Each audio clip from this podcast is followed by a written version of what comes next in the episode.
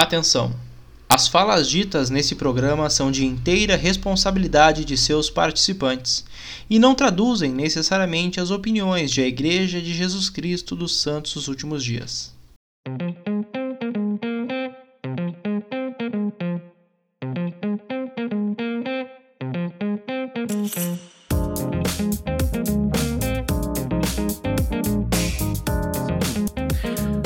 Muito bem, pessoal, sejam todos muito bem-vindos. Esse é o Plano Alternativo, a casa do missionário retornado, dos futuros missionários, de todos os missionários. Hoje é sexta-feira, dia de conversarmos um pouco sobre uma missão internacional e conhecer essa missão pela visão de uma sister hoje, no caso. Antes disso, claro, Júnior, uma boa noite. Conta para nós um pouquinho o que, que nós temos para hoje. Boa noite, Christian, tudo bem? Hoje nós temos uma convidada muito especial, a Emma Fernandes Puerta, ela é que serviu na missão Argentina Posadas entre 2017 a 2019 e está aqui para contar um pouco sobre as experiências que ela viveu nessa missão. Emma, boa noite e seja muito bem-vinda ao Plano Alternativo. Boa noite, pessoal. Estou muito animada para hoje. que legal. Emma, a primeira pergunta e a principal de todas: cúmbia ou samba? Ou nenhum dos dois. Olha, olha, tem uma coisa que eu sempre falo: para gosto musical, às vezes eu não pareço brasileira, porque eu gosto muito de estrangeiro. Aí, tá certo. Ah, não, mas é. Mas cúmbia. Mas na missão, durante a missão, eu acredito que, foi, que era cúmbia, né? Quando passava na rua, né? Não é culpa Impossível, né? Então. Exatamente. Exatamente.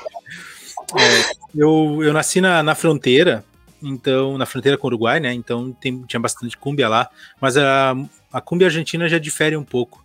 E eu acho que a, a, eles viviam mais, pelo menos a oportunidade que eu tive de ir para Argentina, eles é, tocavam mais o tempo todo na, na, nas ruas, coisas assim. Acho que é mais intenso do que no Uruguai. Então, por isso que eu te, fiz essa primeira pergunta, só para ver qual é a tua, tua reação. Mas quero te perguntar a respeito da. Primeiro, para o pessoal te conhecer um pouco. É, como o evangelho chegou na tua família? Porque tu, é, tu nasceu no convênio, correto? Sim. Então, como teus pais ou teus avós, como, é, como chegou na tua família o evangelho? Uhum. Bom, foi pelos missionários, né, dos dois lados. E na verdade o evangelho chegou através do meu pai e da minha mãe quando eles eram pequenininhos. É, eu, eu, não lembro de toda a história completa, mas eu sei que foi como eles eram pequenos, né? Então os missionários eles chegaram até os meus avós, né? Os pais deles. E assim foi, eles apresentaram o evangelho, algumas coisas que às vezes precisavam ser um pouquinho ajustadas, né? E, e foi assim, então desde pequenininhos, meus pais eles cresceram, né, na igreja, junto com os irmãos também, e aí tá até hoje para mim, pros meus irmãos, e, e vai pros tios e todo mundo, né? Isso lá na, lá em Portugal, né? Meus pais, sim. Uhum, eles são é. de Portugal. Então, cada um vivia num canto, conheceram o evangelho, depois eles se conheceram lá, vieram para o Brasil. E aí, nasci aqui, meus irmãos também. Legal. Emma, como tu enxergava a obra missionária na tua adolescência? Tu costumava sair bastante com as sisters, enfim, como tu enxergava essa obra maravilhosa? Olha, eu sempre gostei, sempre gostei muito da obra missionária, como que tinha um brilho nos olhos quando eu ouvia, quando eu via os missionários. Então, eu sempre gostei muito. E também era algo de família, assim, é, com os meus pais, a gente sempre via eles cuidando muito bem dos missionários, sempre recebendo em casa para almoçar, né? É, de ver na ala, todo mundo cumprimentando.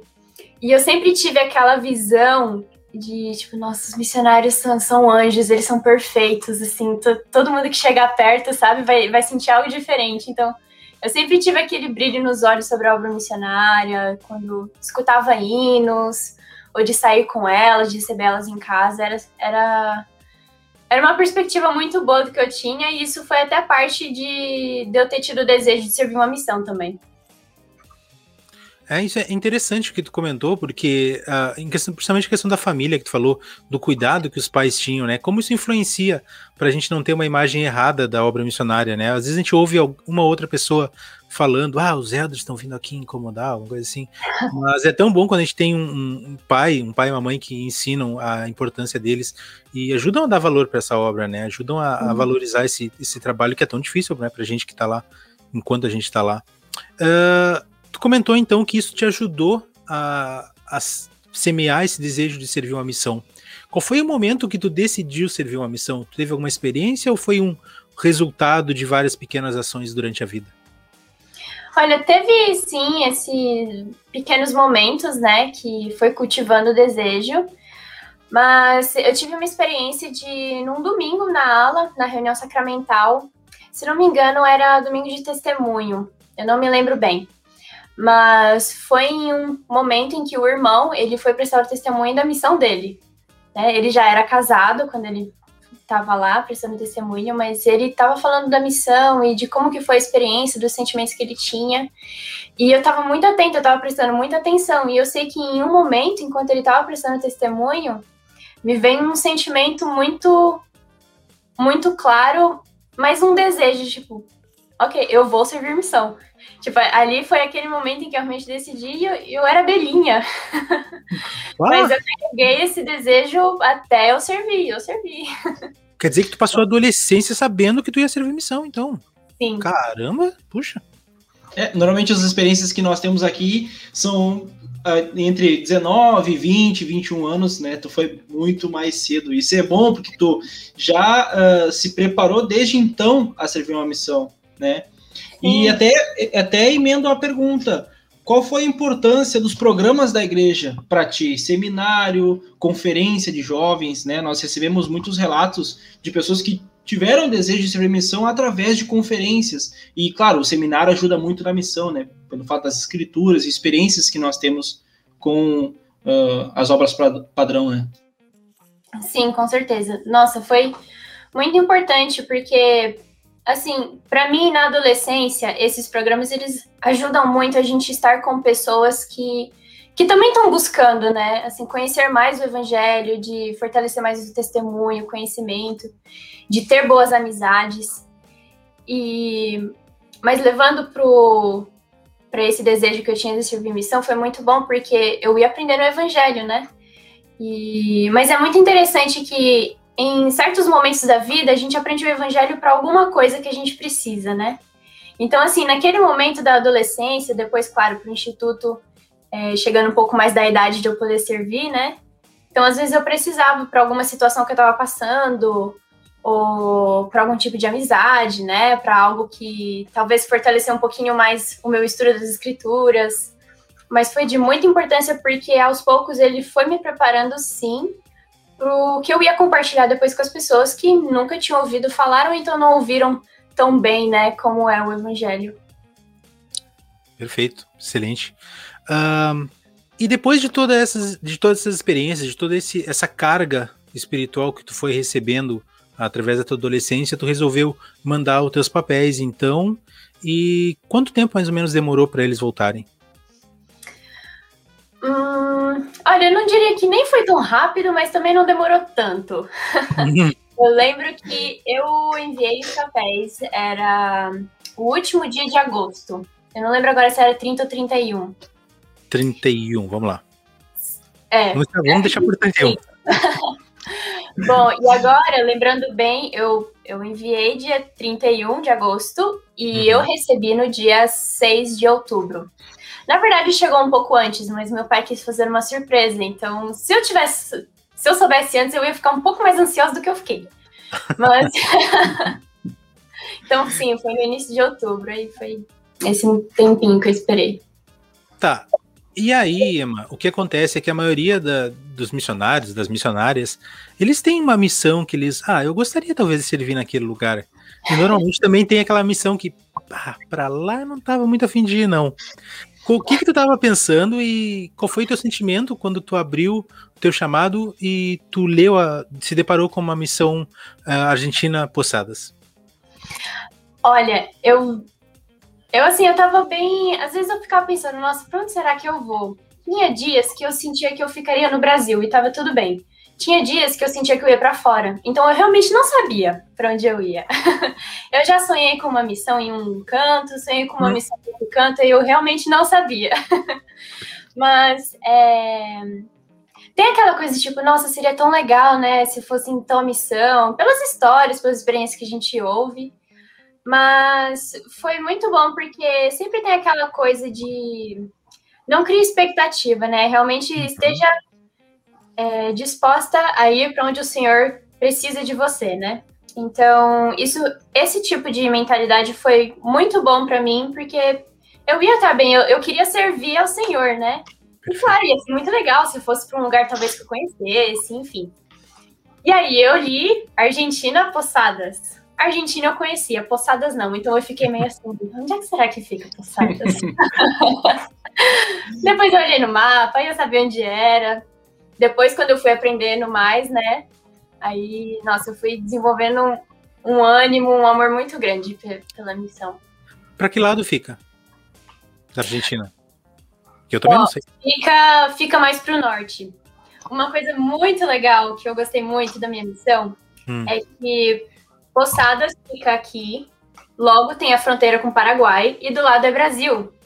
Então, minha missão, ela pega o hum. marco das três fronteiras, dos três países. Que e legal. é onde tem as cataratas do Iguaçu. E eu fiquei, nossa, agora sim eu tô conhecendo mais. muito legal. Não, é muito bom essa, essa, essa tua resposta, porque independente do nosso desejo, lá nós vamos saber o porquê nós estamos lá. Então, às vezes, tu cria uma expectativa, às vezes é alta, às vezes é baixa, às vezes, talvez as pessoas se decepcionam quando vê, ah, você vai ser uma missão tal, mas lá tu vai entender que tu deveria estar lá, naquele lugar e naquele momento.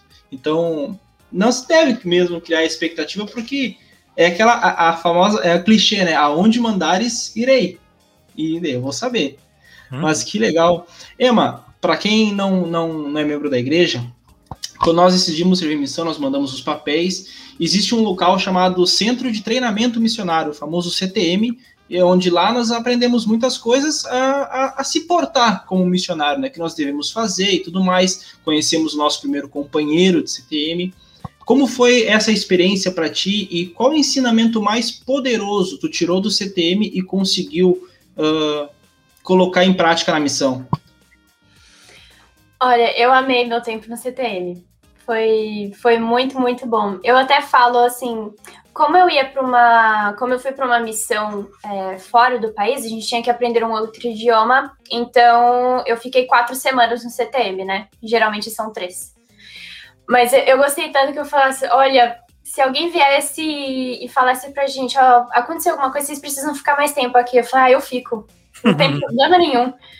Porque é, é, o ambiente lá é, é, é, uma coisa assim de outro mundo, digamos assim, né? Acho que com certeza quem teve a experiência é, sabe o espírito que você pode sentir lá dentro, né? Das coisas que a gente está aprendendo e o porquê que a gente está aprendendo. Nós vamos compartilhar com pessoas que não conhecem e elas vão ter a oportunidade de conhecer e talvez sentir a mesma coisa que a gente sente. E foi muito bom também é, pelo tipo de amizade que eu pude ter lá. Né? São todos jovens, todos que estão passando pela experiência de estar longe da família, de estar longe dos amigos, de não estar tá fazendo mais as coisas que a gente está acostumado a fazer, né? A gente precisa estar tá mais focado e por um determinado tempo. Às vezes pode ser desafiador, mas o senhor ele sabe, né, que a gente precisa passar por essa adaptação. Então, o CTM ele ajuda muito é, nesse tipo de adaptação, né? Eles têm todos os materiais, todo o apoio que a gente recebe lá dos líderes, dos próprios missionários, nossos companheiros, né? De todos também que já serviram e passaram pela experiência lá. É, ajuda muito, ajuda muito, muito mesmo. E especialmente, eu acho que o que eu mais levei do CTM para a missão foi da gente poder ter obediência e de sempre estar buscando o Espírito, porque o Espírito vai nos ajudar a saber como fazer determinada coisa, como a gente pode falar com as pessoas, né, como abordar alguém. E o Espírito também ajuda a gente a fazer isso de uma forma simples que a pessoa entenda e ela possa sentir também o Espírito. Então, acredito que, que isso sim me ajudou bastante. Que legal, que legal ouvir isso tudo. Depois desse tempo que tu passou no CTM, então, Aí tu pegou teu avião. Tu lembra mais ou menos quanto tempo de viagem foi? Uh, eu sei, acho que foi mais ou menos duas horas até Buenos Aires. Eu tive que fazer conexão lá. E aí depois ir para minha missão, que acredito que foi um pouco uma hora e meia, duas horas também. Entendi. Então, mais ou menos umas quatro, cinco horas de viagem no total. Sim. Uhum. Como estava o teu coração nesse momento? Estava nervoso? Estava ansioso? Estava já com saudade do CTM ou de casa? Ou sei lá o que estava passando na, no coração, na mente? E aí, de uma forma geral, eu te pergunto como foram as tuas primeiras semanas. É, o que tu sentiu? Essa, esse choque de realidade, né? Do Brasil para a Argentina. Olha, eu tava sentindo tudo que você falou e um pouco mais, tava tudo misturado. Até eu chegar lá. E... Mas assim, eu tava muito animada, muito mesmo, por conhecer o presidente, por ver quem que ia ser minha companheira, quem que ia ser meu distrito, os missionários que iam chegar junto comigo também, né, no grupo. E ver como era a minha primeira área, como era a casa e os membros, assim, eu tava bem animada. Mas claro que teve momentos que eu vi que eu não estava totalmente desenvolvida ou preparada, né? Por exemplo, com o idioma, e para me expressar bem, né, com, com as pessoas. E então, assim, eu tive esses momentos de, de realmente ter que orar um pouco mais e pedir mais ajuda para eu conseguir passar por aqueles momentos de ansiedade, de preocupação com coisas que eu ainda não fazia bem, né? E, mas assim, foi muito realmente foi um processo de adaptação, não só para a missão, mas também para casa, porque a gente vai passar pelo mesmo processo quando eu voltar da missão.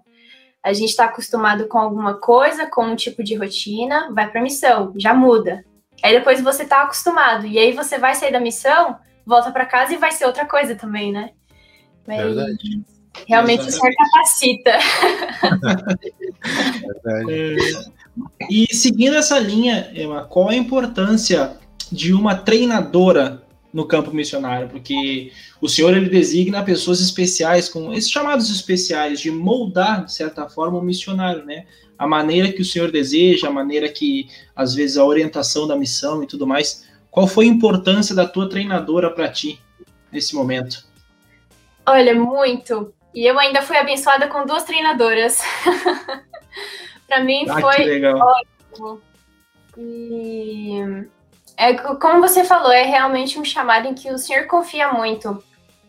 É, apesar da gente ter aquele sentimento de, nossa, eu, com as dificuldades que eu tenho, né, com eu queria estar sossegada e tudo mais, mas realmente é muito importante porque o Senhor ele tem essa confiança e ele sabe que você pode ajudar outra pessoa que quer atingir o mesmo objetivo que você, quer cumprir o seu propósito como missionário, né? E ajudar as pessoas a chegarem-se a Cristo. Então é muito importante porque a gente também vê o tipo de confiança que o presidente tem e ele apoia muito né, esse, esse, essa responsabilidade.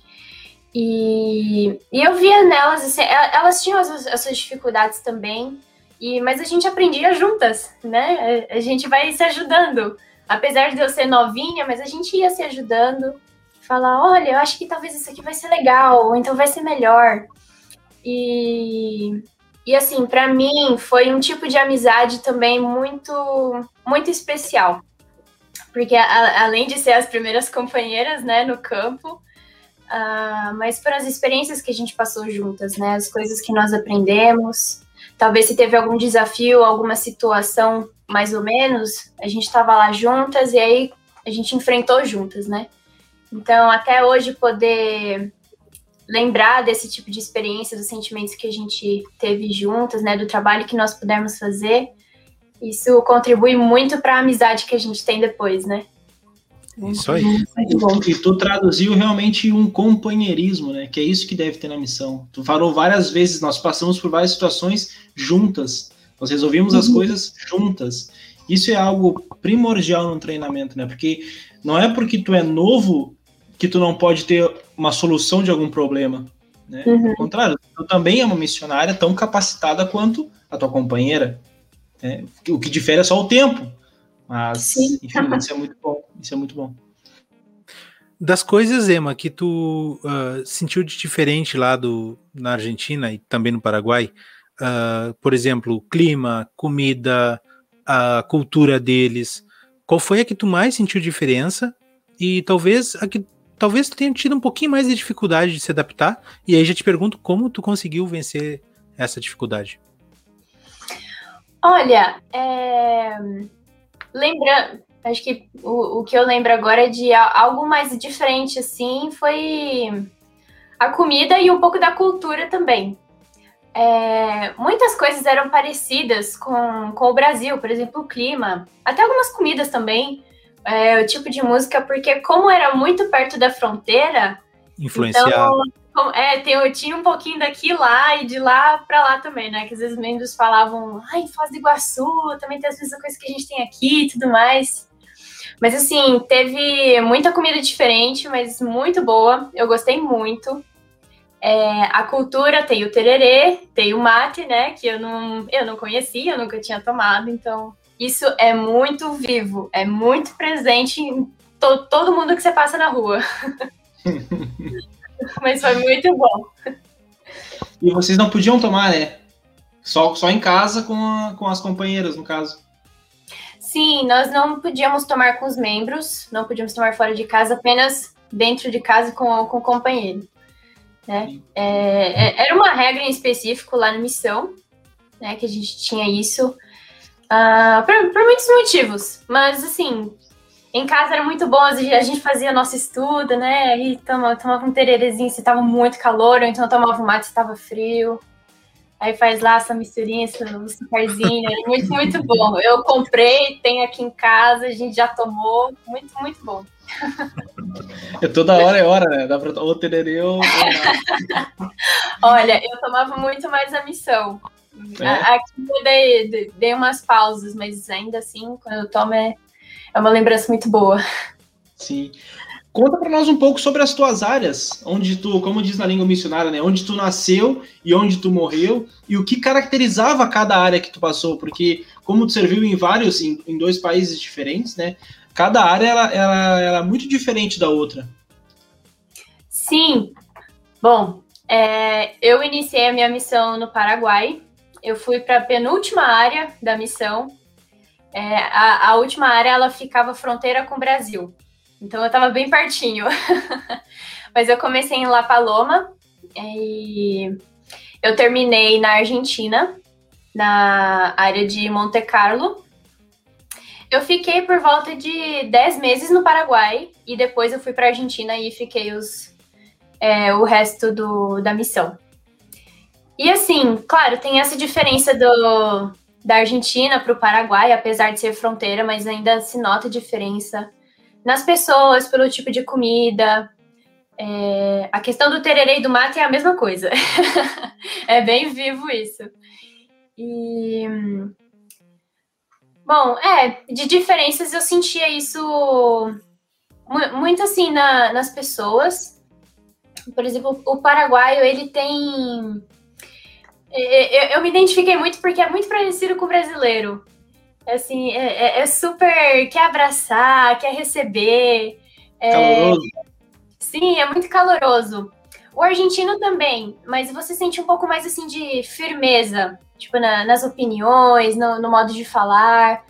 É, eu gostei muito também, porque isso às vezes ajudava com os pesquisadores a gente realmente identificar um pouco melhor, né? Se tinha um interesse, uhum. se não, se passar em algum outro momento e tudo mais. Então, acredito que isso foi uma das coisas que eu mais senti diferença, assim, ao longo do, do tempo de estar conhecendo os dois lados. Teve um, um rapaz que serviu em Londres e ele já conversou conosco aqui, e ele disse que. Ele disse mais ou menos isso que tu falou. Uh, com relação à Argentina, que essa parte que, embora a gente está acostumado com uma coisa mais humanizada, mais legal, de ah, vem cá, entra e tal, tal, tal, era muito bom porque assim ele avaliava exatamente, muito tranquilamente, se a pessoa queria ou não progredir. Então, ah, não quer, corta, vamos para a próxima. Né? E, então a Argentina, pelo que está falando, também tinha esse tipo de, de costume né, do povo. Uhum. Com relação ainda às áreas, e agora já entrando no assunto das companheiras. Ah, das áreas, foram só essas duas aí que tu passou? Não, foi mais. que eu contei desde o início e do final. Ah, tá, tá, tá. Tive, é, no Paraguai eu passei por La Paloma, passei por Ninga e passei por é, Barrio 4, que era, foram três áreas. E aí na Argentina eu passei por Corpus Christi e por Monte Carlo. Todas essas eram nome de cidade? Não, bairro 4 deve ser uma área de uma ala de alguma cidade, né? É, a, a, gente falava Barrio 4, na verdade é ala 4. Né? Sim. Mas ele tinha mais o complemento de Santa Ana. Só que às vezes tinha, a gente, as pessoas confundiam Santa Ana com uma outra área da missão. Então às vezes a gente falava o nome inteiro. Aí, na dúvida, deixa só o bairro 4 mesmo, mas tá legal. E então, nessas áreas, tu teve a oportunidade de trabalhar com aproximadamente quantas companheiras? Foram. Nossa, às vezes eu. Vamos, ó, tive. Eu tive duas irmãs Lopes. Uma. Eu tive só uma brasileira, irmã Tavares. Tive depois a irmã Troncoso, a irmã Belotto, a irmã Allen. Eu servi com a irmã Belotto de novo. E a irmã Martinez e a irmã Walpa. Então foram oito. Oito. Conta para nós uh, uma ou duas coisas que tu mais aprendeu por meio das tuas companheiras. Nossa, bastante coisa. Olha, mas é, uma foi de realmente a importância do companheirismo. Isso facilita muito para o espírito poder ensinar a gente e ensinar as pessoas. Né? A importância do companheirismo e também do amor. Eu acredito que o amor ele é um dos atributos principais que precisa ter num companheirismo com, com todo mundo, né, que você que você convive e conhece. Porque realmente quando a experiência de ser um missionário, estar servindo como missionário, é você se achegar mais a Cristo também. Então você vai aprendendo sobre as qualidades que ele tem, sobre é, como é que ele lidava com as pessoas, né? A importância também do espírito que testifica da verdade. E então o amor ele foi uma das coisas que eu mais aprendi com elas, porque eu fui entendendo de que realmente era importante, né, para o trabalho, para o convívio, né, que a gente tinha. Afinal, também você vai passar um certo tempo com uma pessoa que você não conhece, mas você precisa ter um, uma conexão com ela, uma química para que outras também se sintam bem na presença da, da gente, né? Então, essa foi duas coisas que eu, que eu aprendi muito e, e eu levo para mim. E isso vai de acordo, Júnior, com o que tu falou antes, né? Que tu citou, tu, tu levantou essa questão que ela comentou sobre o companheirismo. E Sim. não tem como a gente ser um companheiro bom ou receber um bom companheiro se a gente não tiver amor por ele, né? Demonstrar um amor sincero de querer conhecer, querer entender no que ele é bom, no que ele é, no que, na fraqueza dele, para a gente poder ajudar. E é, talvez essa, essa seja a, o segredo do companheirismo. É tu realmente amar o, aquele, aquela pessoa que está contigo. Como ela disse, uma pessoa que, mesmo sendo estranha, é a pessoa que vai viver contigo nas próximas seis semanas, três meses, né? Exatamente, é uma conexão, tem que ter uma conexão com a pessoa. E muitas vezes nós temos que abdicar de muitas coisas nossas para que essa conexão dê certo, né? E a pessoa uhum. que está do nosso lado também. É como um relacionamento, né? literalmente. E, mas, Emma, nós ensinamos muitas lições na missão, né? O plano de salvação, o Evangelho de Jesus Cristo, a restauração. Qual a lição que mais te tocava, assim, aquela que tu amava ensinar e por quê? Olha, talvez seja a mesma resposta de quase todas as pessoas, mas eu diria que é a primeira lição é sobre a restauração. Porque não só é que você mais ensina, né? É que você mais comenta, mais compartilha. Mas é, é um dos é um dos pilares que, que você precisa para o seu testemunho quando você está compartilhando essa lição.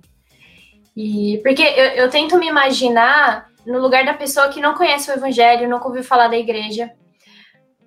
Quando ela escutar sobre a restauração, assim, é não, não é uma história comum de se ouvir, né? E então eu tento me colocar no lugar dela, assim, de, de realmente ter o espírito nessa hora para que seja algo simples, mas que ela também que ela também entenda e, e sinta, falando, nossa, será? Tipo, eu, eu quero saber, sabe? Eu realmente quero saber, não só por curiosidade. E aí vai, né, com, com o convite de, dela mesmo perguntar a Deus se é verdade, né? Não, não só pelo que a gente está falando, mas a, a, própria fonte vai, vai te falar se é ou não. Então, eu acho muito. Sim. eu acho muito interessante essa parte de ir na fonte e perguntar. É, é, uma, é uma confiança muito grande na primeira lição, porque quem responde a oração é o próprio Deus. Então, até eu pensava comigo, né? Se não fosse, se tivesse um mínimo de dúvida possível, eles não, não teriam a audácia de pedir para mim orar para Deus para saber se é o correto. Né? Então, alguma coisa tem. Então, eles realmente acreditam naquilo que eles estão falando, né? Então, a confiança que os missionários têm na primeira lição, que é verdadeira, é muito grande e muito importante na hora da, do ensino, né? Com certeza. É isso aí. Bom, Emma, depois de um tempo que tu estava na missão, a, a, tua missão acabou tendo uma reade, readequação, né? E ela começou a diminuir por causa do número de missionários e tudo mais. E deu ali no final que tu acabou é, fechando, né? A primeira missão a princípio, né? Como é que foi exatamente? Conta para nós. E conta principalmente como foi teu sentimento nesse momento. Bom, sim, eu lembro de ter uma época de.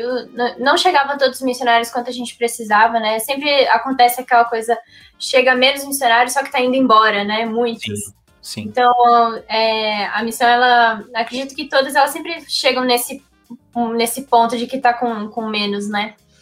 E a gente passou por isso também, então teve áreas que precisaram ser fechadas, a gente se concentrava naqueles que estavam tendo mais resultados, precisava de mais atenção e tudo mais.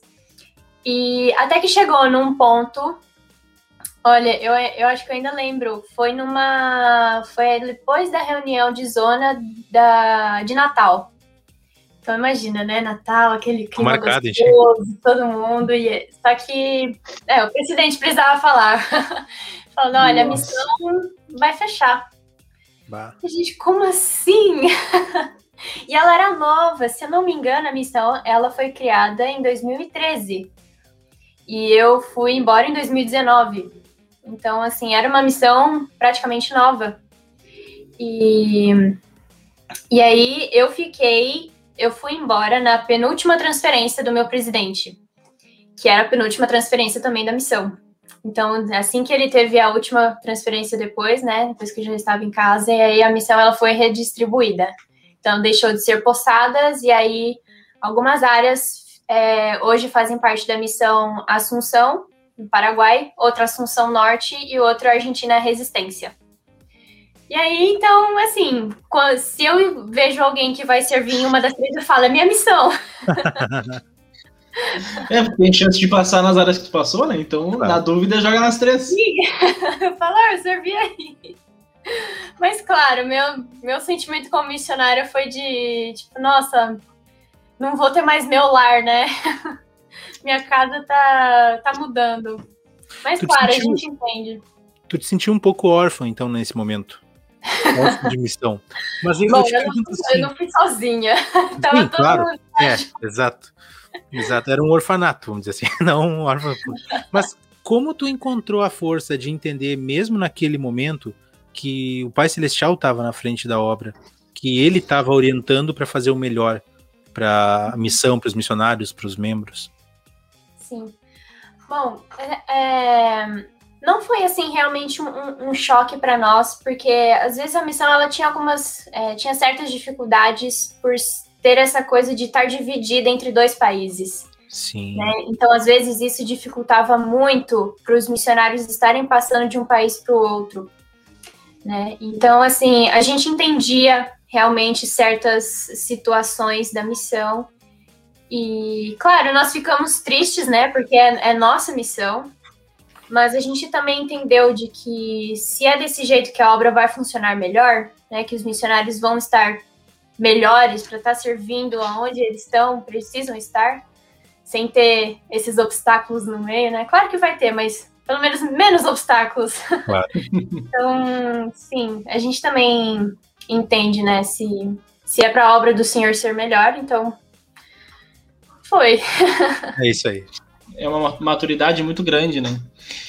Os missionários, eles são conhecidos pelas histórias que eles contam, né? E missionário tem muita história para contar, principalmente depois que chega em casa. Nós gostaríamos que tu separasse para nós duas histórias. Uma das mais engraçadas que tu teve na missão e uma das mais espirituais que tu teve na missão. Aquelas que tu carrega contigo até hoje.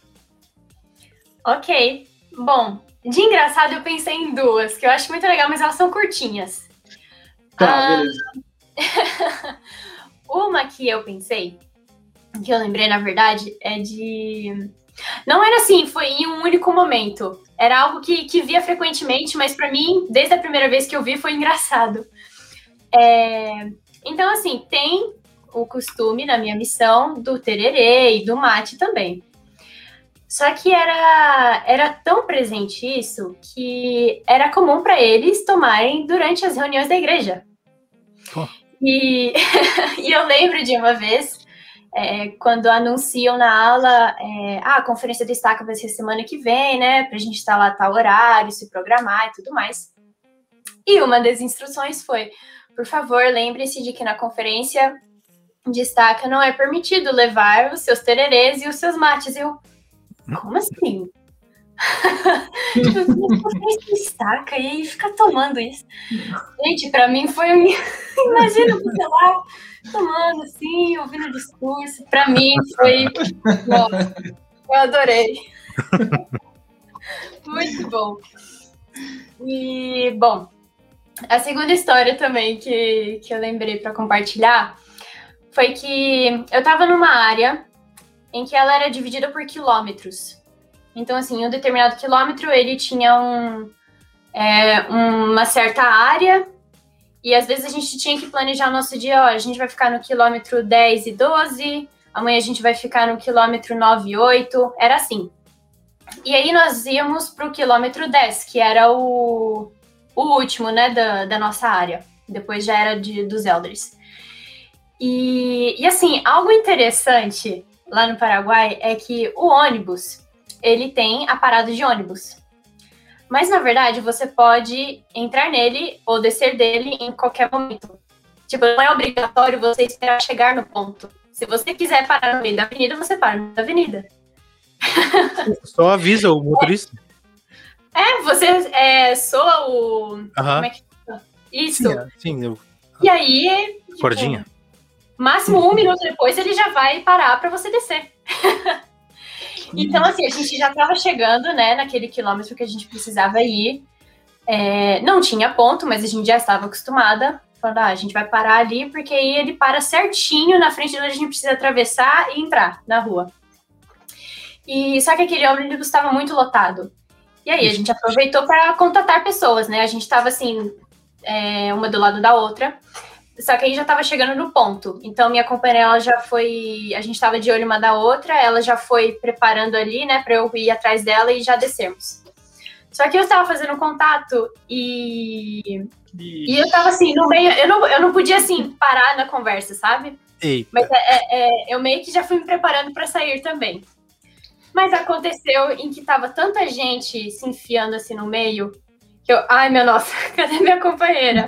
Ela desceu do ônibus e eu não consegui descer no ônibus.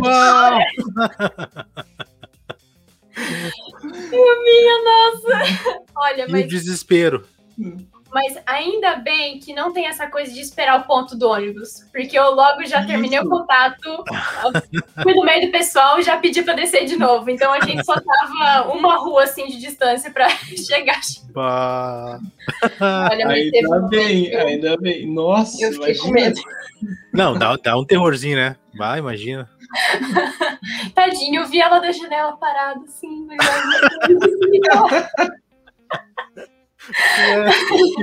Imagina a cara dela quando te viu lá dentro. Nossa. Sister. Não, é irmã, né? Irmã. Gente, cara, mas a gente conseguiu, ainda bem que não foi longe. É, é ainda bem. E a espiritual? Bom, a espiritual, é, uma vez a gente foi fazer divisão com as líderes treinadoras e nós fomos até a área delas. E chegou num determinado momento do dia que a gente encontrou um pai e um filho né? O pai já é um senhorzinho, o, filho adulto, e eles tinham um pequeno negócio. Então aí nós paramos e fomos contatar eles, né? E assim, logo no início a gente já sentiu a, a firmeza deles com, com a crença que eles tinham, né? Assim, claro, eles estavam lá conversando com a gente e tudo mais, e, mas a gente sentia essa firmeza. E até, até que chegou no determinado momento da conversa, em que e, e, eles não paravam assim de, de falar de certos pontos de vista, de opiniões que eles tinham. Às vezes a gente tentava falar algo, mas não dava. eles continuavam falando e tudo mais. Só que foi assim um tipo de conversa em que a gente realmente sentiu que, bom, acredito que esse não é o momento, a gente precisa continuar nosso caminho, né? E, mas por um lado eu, eu meio que ficava um pouco mal, assim, nossa, eu, eu tô tentando compartilhar algo que eu sei que é verdade para eles, sabe? Mas eles não estão deixando uma brecha, ou então não. Parece que não quer dar muita atenção pra gente, sabe? Demorou um pouquinho pra gente poder sair, mas aí deu. A gente agradeceu pelo tempo deles, do que, que a gente pôde conversar, do que, que eles falaram para nós também, e aí a gente seguiu. E olhamos uma para outra e falou: Nossa, você sentiu? Eu falei: Sim, eu senti, tava um pouquinho pesado assim o clima. E por um lado eu fiquei um pouco triste, né? Porque eu não passei tudo que eu gostaria de ter passado para eles. Mas naquele momento eu tive um, um sentimento muito bom, né? E me dizendo que o que eu estava fazendo ali era verdade isso contribuiu muito para o meu testemunho se fortalecer mais, porque missionários ele vai ter situações, vai ter momentos em que vai ser difícil e é muito frustrante quando a gente não consegue passar o que a gente sente que tem que passar, né? Mas foi um momento muito bom para mim, para o meu testemunho de que apesar de tudo que eu passar aqui, que eu já passei e eu estava passando, eu sabia que era verdade né? Eu estava ali por um ano e meio, longe da minha família, longe da minha casa, num idioma que eu não sabia como me expressar, é, num lugar que eu nunca tinha ouvido falar na minha vida, com pessoas que eu nunca tinha conhecido. Mas o Espírito me confirmou de que tudo aquilo que eu estava compartilhando, que eu estava é, sentindo a respeito do Evangelho, da obra missionária, era verdade. Então, me confortou muito naquele momento e, e, eu fiquei muito feliz depois de poder continuar no dia com aquela divisão com a minha companheira de encontrar mais pessoas e poder compartilhar o que eu podia com elas. Sim. Interessante, interessante porque normalmente a gente, a gente pensa, né, as histórias espirituais sempre terminam em batismos e tal. Todas as pessoas aprendem numa lição. Muitas vezes é o missionário. Vezes aquela lição é para o uhum. não é para o pesquisador. O pesquisador não está preparado naquele momento, mas tu teve preparada naquele momento para o teu testemunho aumentar. E isso é, é, é, muito bom, é muito bom. Parabéns, obrigado por ter contado essa experiência para nós. Nada. Bom, uh, partindo agora um pouco para o pós-missão, para o que tu traz lá da Argentina, do Paraguai, uh, conta para nós como foi a, o teu retorno né? Porque quando tu voltou, pelo que a gente soube, teus pais já não estavam mais em Minas, estavam em outro estado. Então tu já teve que de certa forma voltar para casa, não voltando para casa. como foi isso? É, como foi tua readaptação ao, à vida normal? Olha, para mim foi, eu diria assim, foi um, um pouco difícil, né, por, por alguns motivos. É, eu estava em outro estado, né, quando eu fui para a missão, eu estava morando em Minas Gerais. E aí meus pais voltaram para São Paulo, mas numa mais perto da capital, né, para o templo. E bom, para mim já foi um ponto muito, muito positivo para mim foi de estar perto do templo, né? Porque na minha missão, eu falar. na minha missão até tinha templo, que era do Assunção, Paraguai. Só que justo no tempo que eu servi, ele tava fechado. Nossa! Mas só ia dar só uma conversa, depois passar no templo, ser uma companheira, algo assim, mas. então, assim, para mim foi muito bom. É... Mas, claro, eu tava assim, ansiosa para ver a casa nova, né? Para ver a minha família. Foi muito, muito bom. E só que aí com o passar dos dias você vai assim entrando um pouco mais na sua realidade, né? A rotina já muda, né? Você já não tem tantos compromissos, não precisa estar planejando assim o seu dia, né? Todos os minutos. É... Eu não tinha amizades ali, né? Porque já era outra cidade, outra aula, outra estaca, um instituto também. Então foi tudo muito novo para mim. Mas eu acredito que assim a maior dificuldade que eu tive foi comigo mesma, tipo, o, o que que eu queria fazer agora, né? O que que, no que que eu sou boa? Como é que eu vou utilizar as coisas que eu aprendi na missão agora para minha vida, né? Para eu poder seguir em frente. Então, assim, foi, foi uma adaptação, né? É, claro, foi uma adaptação diferente também, porque eu já estava com a minha família, né? Eu não estava mais sozinha. Claro, eu aprendi a, a depender ainda mais do Senhor. Isso acredito que, que é, é algo muito importante, né? Em um momento da nossa vida.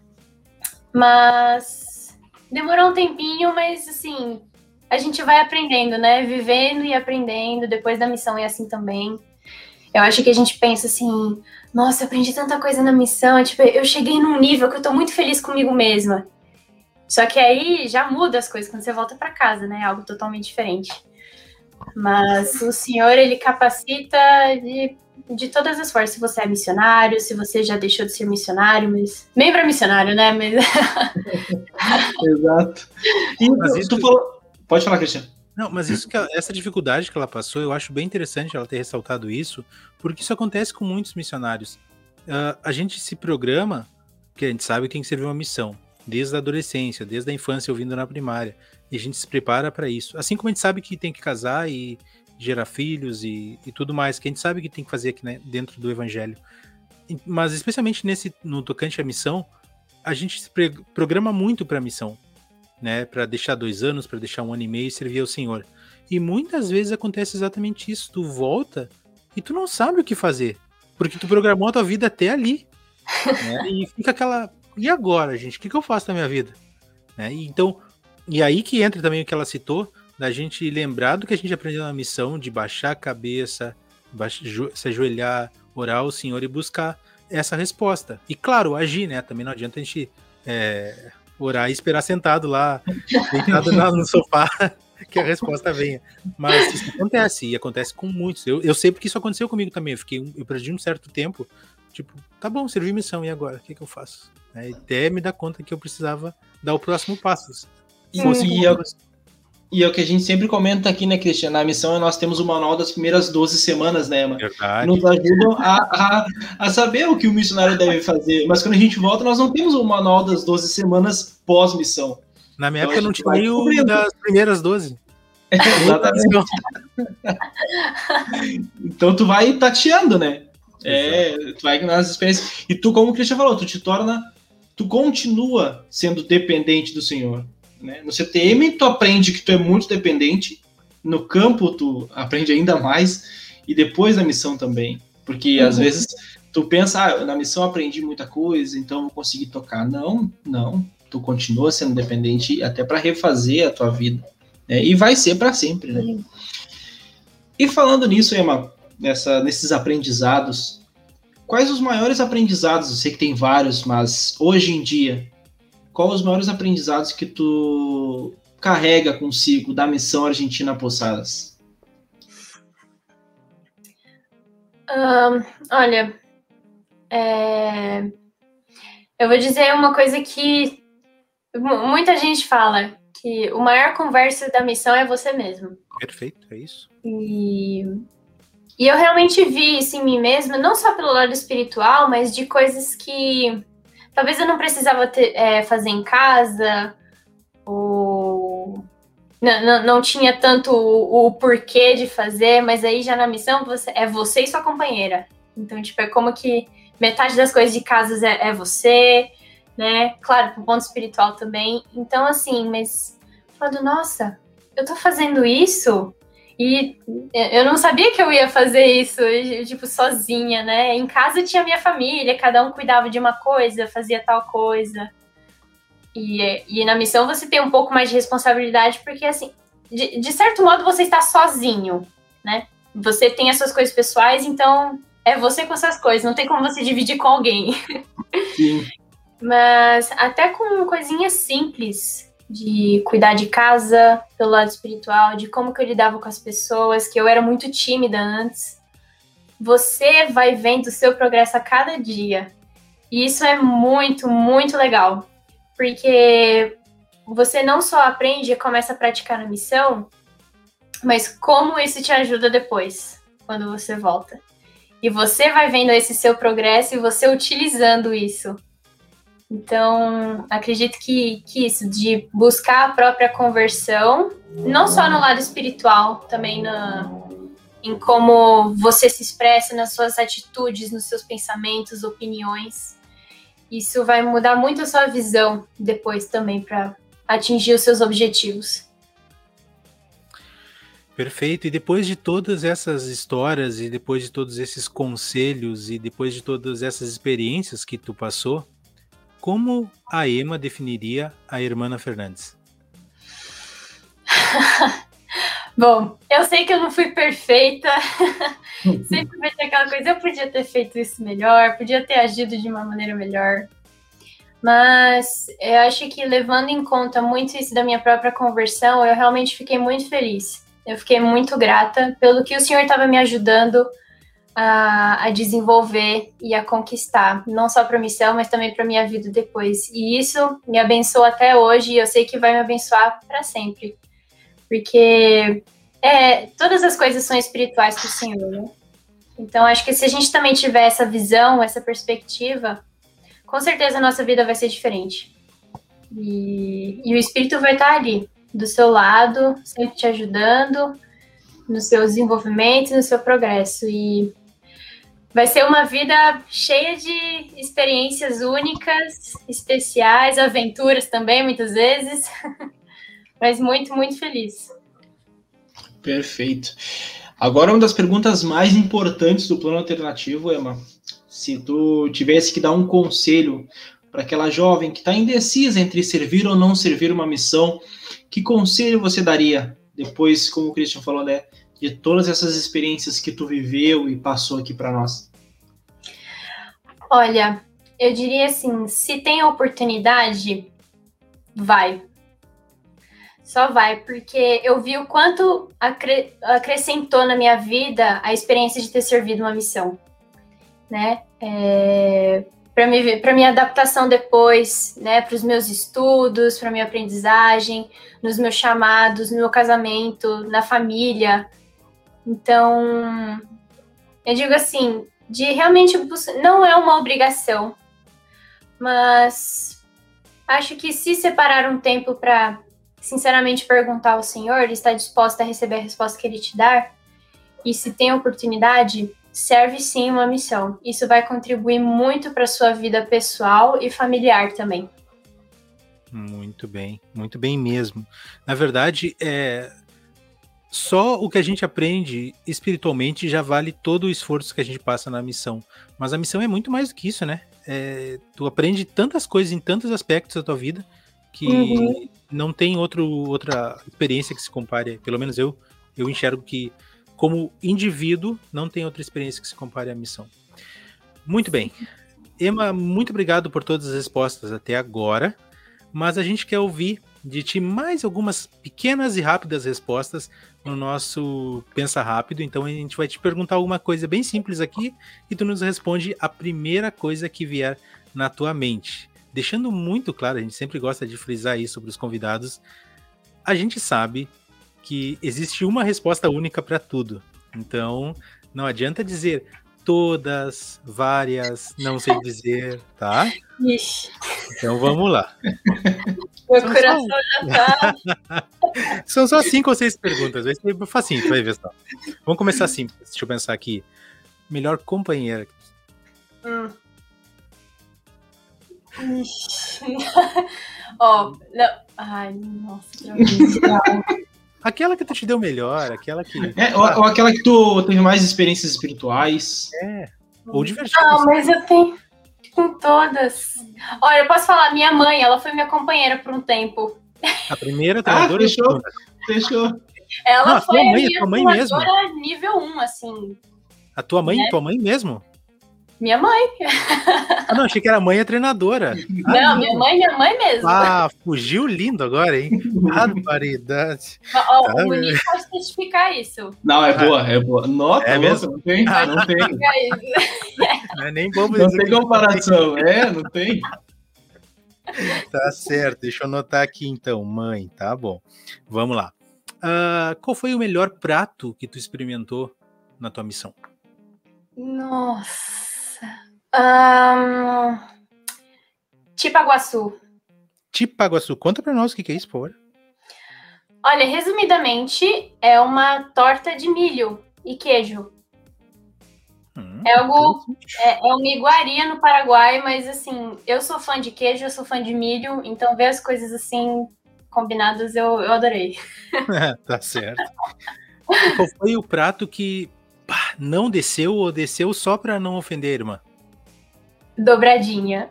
Dobradinha. Nossa, ah, comeu dobradinha. De todos Não dá, né? Não dá, Dobradinha né? cozida, assada, frita, na salada, crua. Teve todas as chances de gostar e não, não deu certo. e foi justo na minha última transferência, porque eu nunca tinha comido dobradinha na, durante a missão. Ah, a missão só acaba quando termina. Muito bem. Uh, um dia que, você, que foi tão legal que tu gostaria de reviver se tu pudesse? Um, Natal na Casa da Missão. Tá, Natal, legal. Uh, um dia que foi tão difícil ou foi tão estranho, sei lá, que tu gostaria de tirar da, da missão? Nossa. Essa aí é difícil. não dá pra pensar rápido, não. Uh... É, que com, é que com Eldris é mais comum, porque normalmente é. Ah, o dia que os caras tentaram me bater, o dia que correram atrás de mim, o dia que o cachorro me mordeu, aí é mais fácil dele. Vocês não têm muito problema com cachorro, né? Não, até, até, que não. Teve uma vez que eu fiquei um pouco assustada, que tinha um cachorro meio assim, estranho, assim, mas não deu em nada, não. tá bem. Então tá. Uh, quer pular essa? Essa dá pra pular. Como? Quer pular essa? Essa é a única que dá pra pular. É, pode ser. Beleza, então tá. Missão Argentina Posadas em uma ou poucas palavras. Hum.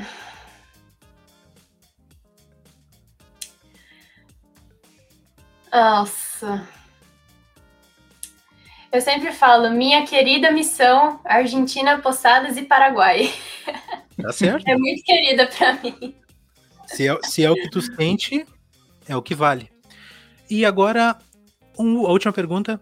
Uma pessoa para tu indicar para uma entrevista aqui no Plano Alternativo. Meu marido. Boa. Ele serviu onde? Boa. Ele serviu em Belo Horizonte, aí na terrinha do Muniz. Ah, beleza. Então, tá. então melhor, qual é a melhor missão do mundo. Aí, ó. Aí, ó. Vocês dão é, corda, vocês dão corda ele fala isso aí, ó. Tem BH e tem Argentina. Aí, ó. Eu, eu tô em desvantagem aqui, não dá. Então, é, um e-mail. É, não. Não, tá tu, tá ela, depois tá o marido dela, depois tá os pais dela, que são os presidentes da missão. Exatamente. O que, eu vou fazer aqui, cara? Não, não dá. Vamos deixar então que BH ser. Hoje BH é a melhor missão do mundo. De que ano que ano ele serviu? Isso. Ele serviu de também 2000, novembro de 2017 até novembro de 2019. Bacana. Tá. Nossa, faz pouco então, legal. Ema, depois de tudo isso, a gente só quer te agradecer demais por ter topado conversar conosco aqui hoje, contado tuas experiências, tuas histórias. Uh, é muito bom a gente poder ouvir um testemunho forte, firme do Evangelho e ver que realmente dá para dá, dá para notar em ti que tu não tá falando isso só por palavras bonitas, mas que tu sente, que tu viveu isso. E isso aumenta a nossa testemunha, ajuda a gente a crescer também. E por tudo isso, a gente gostaria de ouvir, então, as tuas palavras finais aqui no Plano Alternativo. Bom, só queria agradecer também pela oportunidade de poder ter lembrado, né, mais da minha experiência da missão. É, espero poder ajudar alguém, né, se tá no meio da decisão, se tá no meio do caminho, e foi muito bom para mim também poder reviver um pouco das experiências que eu tive que eu levo muito para mim, né? E cada situação que eu passei, vai servir para uma situação que eu estou vivendo. Então, só agradecer aí pela oportunidade de eu poder ter revivido um pouquinho mais da minha querida missão. Perfeito, Ema, muito obrigado. E bom, se você ouviu até aqui esse belo episódio com a Ema, por favor, curta nossas redes sociais, Plano Alternativo no Spotify, Plano Alternativo no Instagram, Plano Alternativo no YouTube. Se inscreva, ative o sininho, toda aquela coisa que a gente sempre pede para vocês, que vocês sabem muito bem. Fiquem ligados. No próximo domingo teremos outro episódio falando sobre a missão Belo Horizonte, a melhor missão do mundo. E você terá a oportunidade de ouvir mais histórias tão boas, assim como a história da Emma. Grande abraço a todos, fiquem bem e até mais. Até mais.